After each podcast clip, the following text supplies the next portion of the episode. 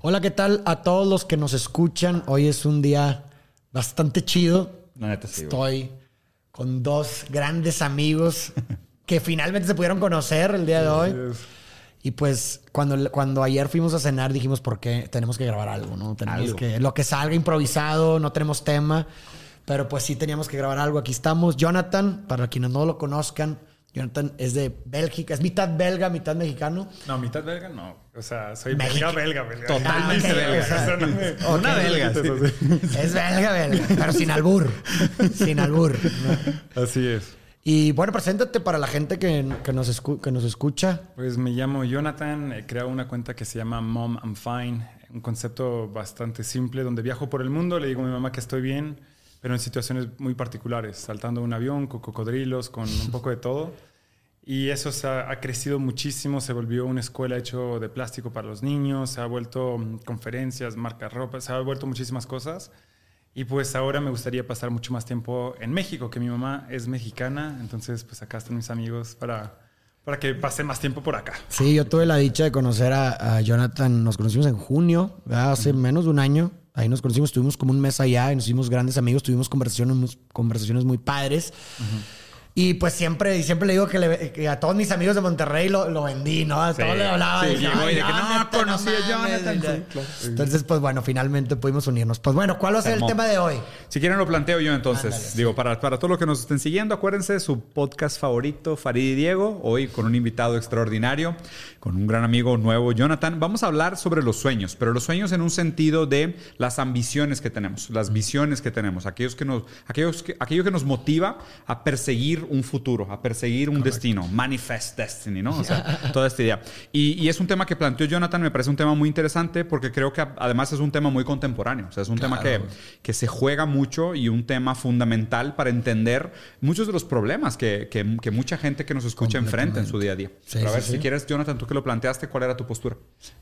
Pues para empezar, siempre lo digo, em, me, ha, me ha- ha sido algo que ha sido muy importante en mi vida. Desde hace años siempre me pongo metas que son muy altas y me pongo en un mood muy obsesivo, muy, muy obsesivo en el sentido que veo menos mis amigos, ya no tengo novia, dejo corto todo para enfocarme en una meta.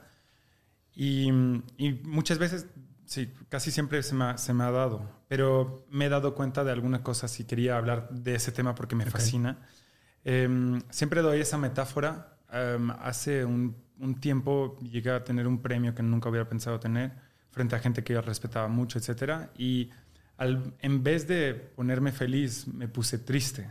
Eh, no en el momento, en el momento de euforia, etcétera. Y, Claro. El día después. Exacto, el día después. Y Lo limpié. para dar, sí, exacto. Sí. Eh, Fue el día después, literal, fue el día después donde me puse a pensar, etcétera, y no me, no me sentí bien. Y no entendía, porque para mí era como, como, no sé, uno de niño siempre se imagina pues jugar para la selección, anotar un gol en la Copa del Mundo, etcétera, pero cuando ganas la Copa del Mundo, luego, luego ¿qué? O sea, Claro. luego Sí, qué es sí, lo que sí, te da. Y mm, en este caso siempre doy la metáfora o analogía más bien de, de Correcaminos, eh, Coyote. Entonces, Coyote eh, siempre anda... De la caricatura. Exacto, la caricatura. Siempre anda corriendo detrás de, de Correcaminos, ¿no? Y, ¿Y qué pasa el día que lo atrapa? Sí, claro. Y se lo come y está feliz y increíble, lo logró y bla, bla, y toda su vida estuvo persiguiéndolo. Pero el día después, ¿qué pasa? Claro. su esencia ya no está. Es de ya yo quién soy, que toda mi vida he sido coyote que anda corriendo detrás y Me si me quitas eso ya no o sea, me Claro. significa. Y siempre escuchamos hablar de eso de que el camino es lo más importante y nunca lo entendía. Me decían eso y decían, ay, cosas de, de, de ahí de crackers de chinos del Sí. camino y no, Sí, y, claro. ¿sabes? pero realmente me di cuenta de la importancia y que no es eh, que, que me, me fascina muchísimo más ahora el camino Claro. que haber llegado. Obvio que sientes dopamina, sientes muchas cosas cuando lo logras, que está cool, pero quería hablar de eso porque cómo superar a eso, cómo llegar a metas que realmente cuenten y que digas tú, ok, sigo, quiero seguir haciendo cosas y etcétera, etcétera. A ver. Pues es un gran tema y creo que, o sea, es, todo lo que acabas de explicar de lo que sentiste el momento, pues tiene una explicación de diseño. ¿no?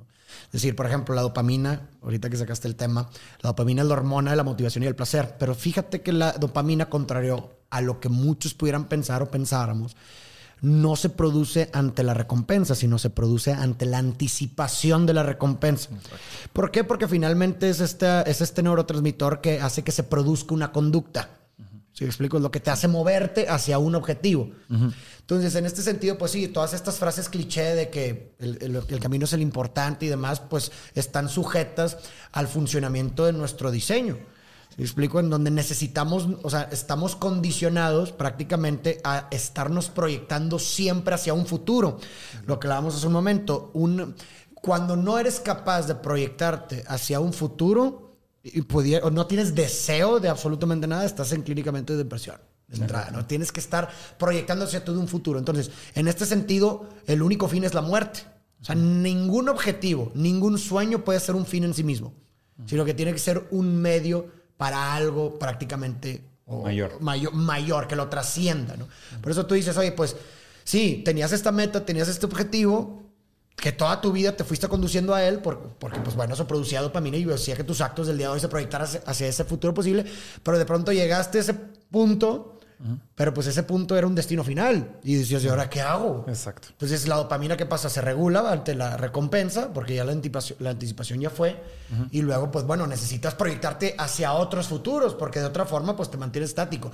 Y lo interesante también de los experimentos que habían hecho con dopamina es que cuando no se producía, o más bien cuando se evitaba la producción de la dopamina, no se producía una conducta. Sí.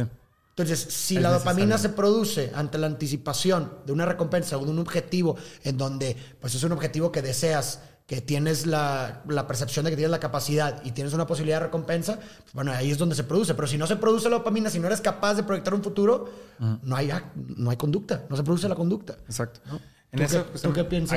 Hay, hay, una, hay una parte muy interesante de la historia que contaste y ahorita que lo estaba platicando Farid también como me cayó el 20, yo creo que bonito, ¿no? Pero en algún momento de la historia, todos pasamos por una etapa donde tú te reconoces a ti mismo. O sea, tú te, identificas contigo mismo, ¿no? O sea, hay, hay, como una etapa como si dijeras que, ah, este es Diego. O sea, yo tengo una idea de quién es Diego, ¿no? Y pasa en, en, la infancia, en una etapa muy pequeña. Pero cuando tú te topas con esa imagen de ti mismo, hay una gran decepción. O sea, una gran decepción donde choca esa idea que te hiciste de ti mismo con la, con la preconcepción que tenías de ti mismo. ¿okay? Entonces haces un contraste dices, pues ahora resulta que, que esta idea de, de, quién soy, contrastada con la idea que yo tenía de mí mismo, pues ahora me estoy dando cuenta que pues me falta algo. O sea, no, no me veo completo en esta imagen que me están presentando de mí. Algo me falta. Okay. Te quedas con esta idea de que algo te falta porque pues no hay una congruencia entre la, la, manera como se te percibe, la manera como el mundo te demuestra quién eres y quién tú pensabas que eras. Entonces tú tratas de llenar esa falta toda tu vida y toda tu vida estás persiguiendo aquello que crees que te va a hacer una persona completa.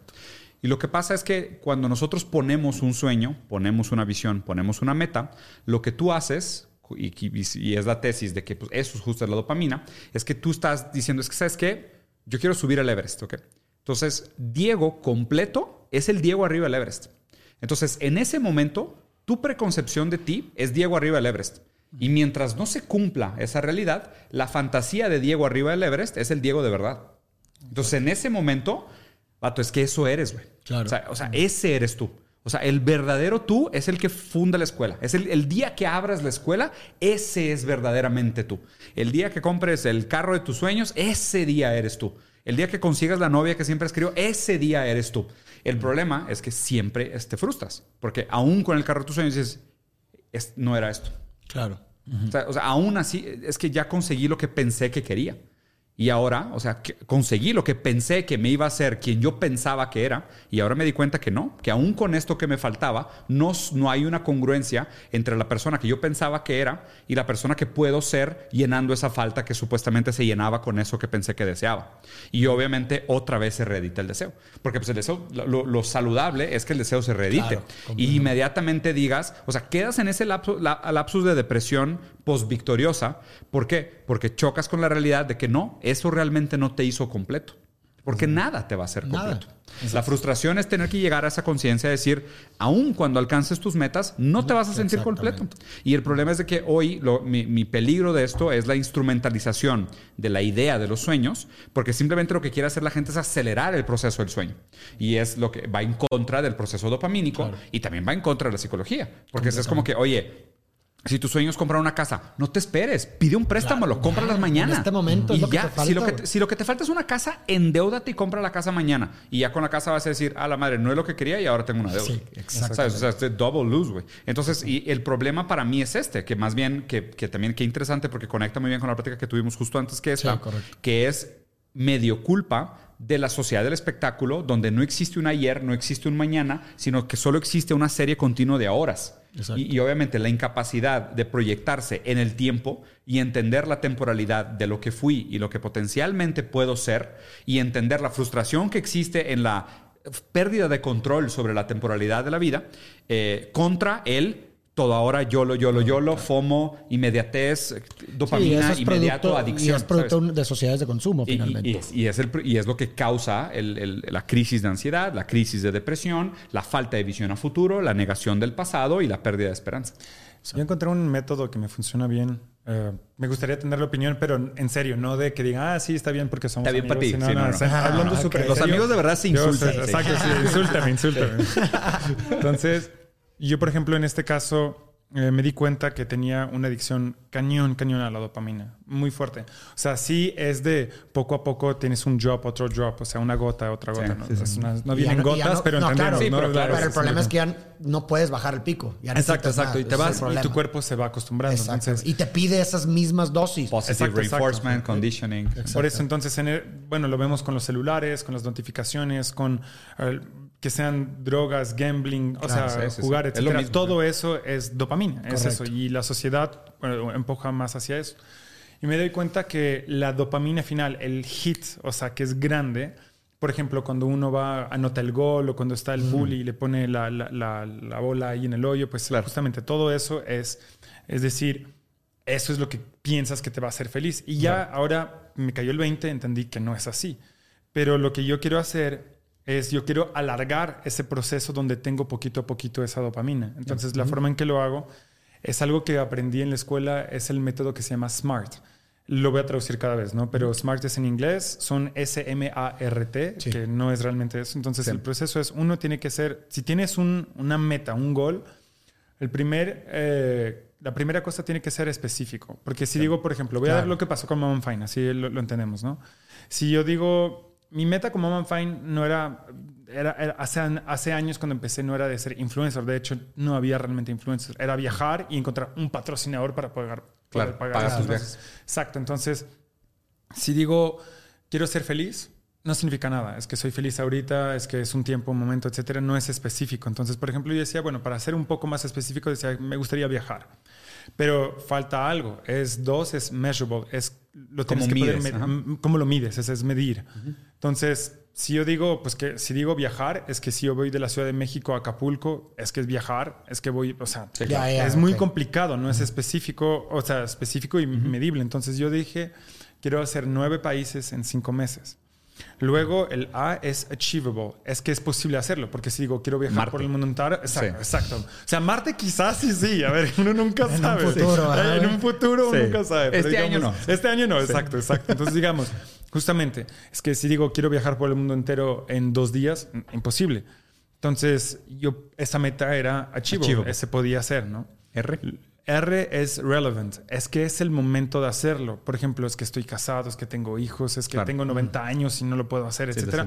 Porque hay mucha gente que tiene metas y no es el momento. Y, Claro. Y pues cada cosa en su tiempo, ¿no? Y T para mí es el más importante. T es timetable, es tener como una agenda. Es decir, mucha gente eh, los escucha así y dicen, quiero escribir, quiero escribir un libro, quiero hacer tal cosa, etcétera, pero no se ponen una fecha. Dicen, lo voy a hacer un día. Y pasa el tiempo, pasa el tiempo y no se dan cuenta. Entonces, para mí, la forma en que empecé, tenía un muro blanco gigante donde puse, al- puse un mapa. Luego puse algunas fotos de los lugares que me gustaban. Luego, quién conozco. Y luego puse un hilito de cómo serían los lugares. Luego, y al final puse fechas y precios y bla, bla. Y al final es un, es un plan, ya no es solo un Sí, sí, sí, sueño. sí. Claro. Y, y se vuelve tan tangible, no sé si se dice Sí, tangible. Sí, tangible, sí, que ya en un momento dado pues lo tengo que hacer. Ya lo voy a, ya lo voy a ejecutar. Exacto. Entonces ahorita siempre hago eso, pero lo, lo complicado, y es ahí que tengo dificultades, es que cada vez pongo sueños que son más grandes y más grandes. Y ahí tengo miedo caer en otra cosa, otro sujeto que me fascina, que son las expectativas. Es decir, poner esa línea entre es accesible, es, va a ser difícil, pero te va a mantener porque si es muy fácil, pues no te importa. Tiene que ser algo que sea complicado, pero bien y propio a, a sí mismo. Porque si digo, no sé, quiero ser, eh, eh, no sé, nadador, pues tengo 32 años. O sea, ya, Claro. es- ya no es la edad para poder empezar. Entonces hay muchas cosas que digo, bueno, pues quizás no quiero ser nadador profesional, pero quizás puedo, no sé, hacer un kilómetro Claro, o participar al de un participar triatlón. en un Sí, triatlón, exacta- exactamente, algo que... la demanda de la demanda de la actividad tiene que estar en sincronía con las capacidades que tienes si no sería una situación estresante y lejos de producir Exacto. Dopamina. Tiene que estar algo justo en el buen... la madre, güey, ¿no? Tiene que estar justo ahí en el sweet spot, en ese momento Sí, donde en dices donde tú, se conjugan- me motiva, Ya- pero... ¿Ya, y habías tengo escu- eso. ¿Ya habías escuchado sobre Smart? Yo no, güey. ¿No? ¿Y qué te parece? Pues, o sea, entiendo, entiendo la estructura, o sea, entiendo la parte, por ejemplo, lo que dices de timeable y de lo de desglosar la meta o el en distintas metas, porque es una forma, pues sí, de producir, eh, en, eh, o sea, de mantener niveles dopamínicos constantes. ¿Por qué? Porque pues tienes un goal grande, lo divides en pequeños goals y, te, y la conducta se dirige hacia esos pequeños objetivos, como una escalera, ¿no? Hasta que finalmente... O sea, a mí lo, lo- lo único que yo, este pudiera criticar tal vez de un modelo como esos es, es, es que me parece que todavía ve el objetivo como un destino final. güey. ¿Sí explico? O sea, es, o sea, el- es, es- ok, ¿cuál es tu objetivo? Pero, pero volvemos a lo mismo.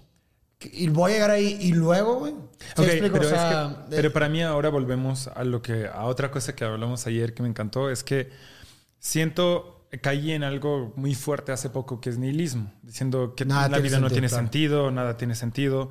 O sea, y, y la respuesta es la de Camus que dice, pues The el absurd. sentido es el que tú le das. Entonces, No digo, pues si estoy en esta vida y que pues me voy a morir en un momento dado y que pues tengo que hacer algunas cosas, eh, mejor le doy sentido el que yo quiero a mi propia vida. Y un ejemplo es decir, ¿sabes qué? En este momento, un ejemplo, lo que quiero hacer ahorita es ser el primer hombre que le manda un mensaje a su mamá en el espacio. O sea, no tiene ningún sentido eso. Quiero poner Claro. Mount Fine en un satélite y mandarlo.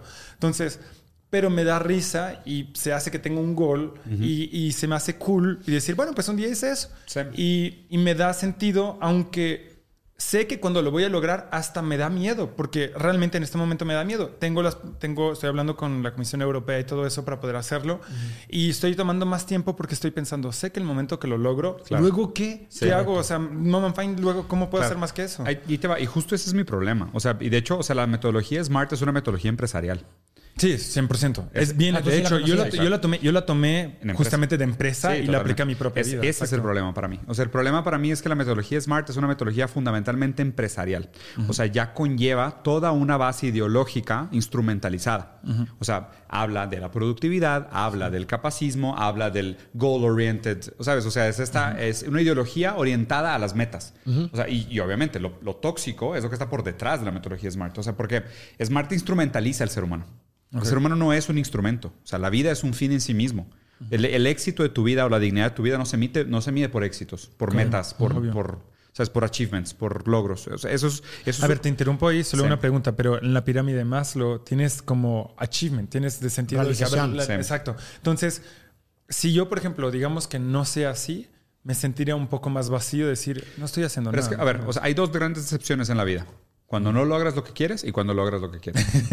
Sí, es el deseo, es del deseo del deseo, Sí, ¿sabes? o O sea, sea, no es el objeto deseo- del me deseo. gusta- El- entonces, por eso el digo, deseo es deseo de ese desear. deseo, o sea, sí. a ver, el deseo es deseo de desear. Correcto. O O sea, sea, el problema no es... No es el objeto. No es el objeto, el problema es que no meta. tengas nada que desear. Ese es el problema. El problema es cuando la gente no tiene nada que desear. No que te sobren cosas que desear o que logres cumplir tus deseos demasiado rápido. El problema es cuando no tienes nada que desear. Porque lo, lo bonito del deseo es que se reedita. Claro. Lo, lo interesante, más bien, lo que, lo que me parece complejo de esto es ya que llegas a la realización de que pues nada te va a realmente satisfacer más que la, la persecución de la satisfacción en sí, pues dices, pues es que, o sea, ya para qué te pones metas tan ambiciosas, porque pues, sabes que probablemente no, pero también hay el, sentimiento de lo puedo lograr o no lo puedo lograr. Es y ya fundamental. Y ya simplemente con eso, y ya verlo simplemente como esta apuesta de lo voy a lograr o no lo voy a lograr, ya es una apuesta que vale la pena ser jugada. Claro. ¿Sabes? Porque ahí ya se juega el deseo. O sea, ahí la pura incertidumbre de que puedas lograrlo o no es suficiente dopamina. O sea, es suficiente para mantener Los, los niveles de dopamina se duplican ante la incertidumbre. y eso se le llama refuerzo,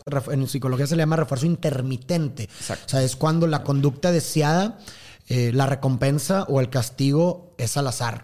O sea, no te si me explico, o sea, puede, hay, Eso es lo que nos gusta, de hecho, es no saber. exactamente. Es que, si, sabes cómo va a terminar la película, pues no te interesa. Claro. Es eso, es de que no saber, de que por eso es lo que, bueno. Sí, el riesgo que hay entre que si sabes que vas a obtener la recompensa no es lo que produce mayor cantidad de dopamina. Y tiene sentido, o sea, finalmente si existe cierta posibilidad de que no vas a obtener eh, la recompensa, pues obviamente los niveles dopamínicos van a incrementar porque de cierta forma va a ser que te mueva más a intentar reducir la probabilidad, me explico.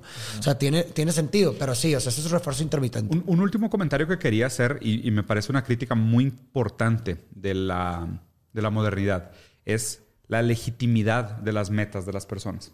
Esto es algo sumamente importante, porque, o sea, y, obviamente pues aquí el tema se pone un poco más complejo porque pues habla del, sentido eh, social, o sea, el sentido político inclusive y económico, ¿no? Que es esta noción de por qué el sueño de uno es más digno que el sueño de los otros. O sea, ¿por qué llevaría prioridad el sueño de Elon Musk de llegar a Marte? Porque él, según él quiere hacer la es mejor. Exacto. ¿Por qué su sueño merece más que los otros sueños? ¿Sabes? O sea, tanto en, recursos, en energía, en materia prima, en atención. O sea, ¿por qué se le considera eso un sueño más digno a alguien que diga, yo quiero construir una canoa con mis propias manos? ¿Sabes? O sea, ¿por qué, ¿por qué uno tiene una repercusión y una validación tan, tan mayor socialmente que los otros, entendiendo todo este contexto. Claro. Que digo, o sea, yo te puedo decir, ojalá Elon Musk se muera antes de llegar a Marte, porque si no, se va a brotar.